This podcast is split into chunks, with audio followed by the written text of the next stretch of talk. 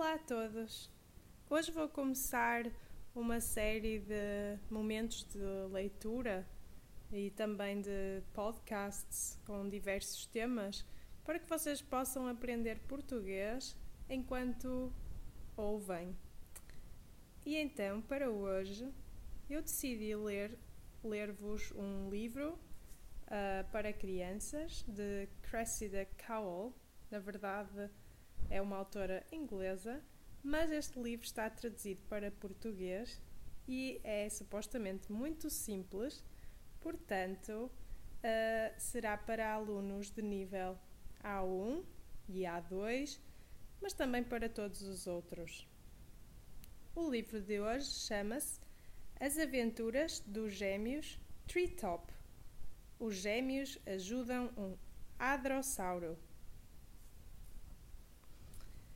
Então vamos começar.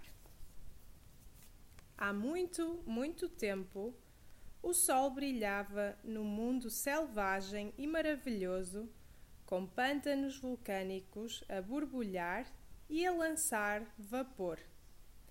A família Treetop, a primeira a inventar uma máquina do tempo, viajou até à época dos dinossauros. O professor Pablo Treetop estava a divertir-se enquanto cantarolava na casa na árvore onde a família Treetop vivia. O professor Pablo Treetop não tinha muito jeito para cantar, mas ninguém lhe dizia isso para que ele não ficasse magoado. Por isso, o resto da família estava a usar tampões nos ouvidos. Pouco depois, apesar da chuva muito forte, a professora Penélope sugeriu irem dar uma volta e deixarem o professor Pablo a cantar sozinho. Lá fora estava tudo molhado, mas bem mais silencioso. Todos tiraram os tampões e respiraram de alívio. Não podemos resolver o problema do Pablo e das cantorias, mas já que estamos cá fora à chuva, Vamos fazer algo de útil. Quero resolver o problema do Parasaurolofo. Parasaurolofo, disse a professora Penélope. O Parasaur...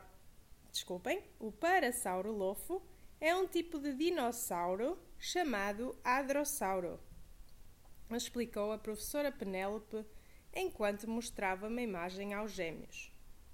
O problema é que ninguém sabe muito bem porque é que tem uma crista tão grande na cabeça. Será que serve para lutar? perguntou Asha.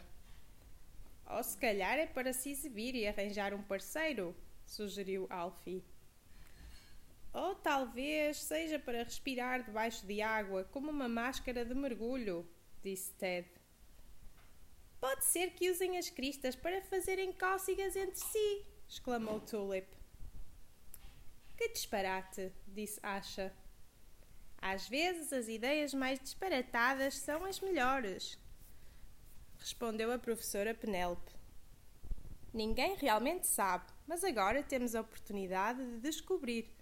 Vamos resolver o problema do Parasaurolofo. Pouco tempo depois, encontraram pegadas de Parasaurolofo e seguiram-nas até encontrarem um pequeno dinossauro preso numa poça de lama. Alfie foi buscar uma corda e pô-la à volta do pequeno dinossauro, e o grupo puxou para fora da lama onde estava preso. É um parasauro lofo bebê, disse a professora Penelope Treetop. Será que temos então pistas sobre como usa a crista? perguntou a professora Penelope.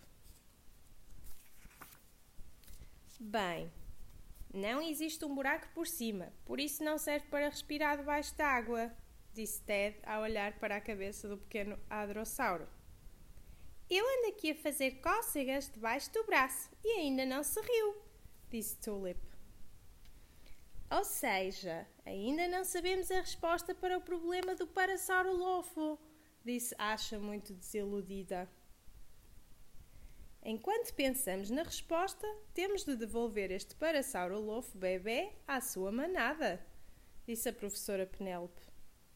Mas olhem, disse Alfie, apontando para a frente. A chuva apagou as pegadas.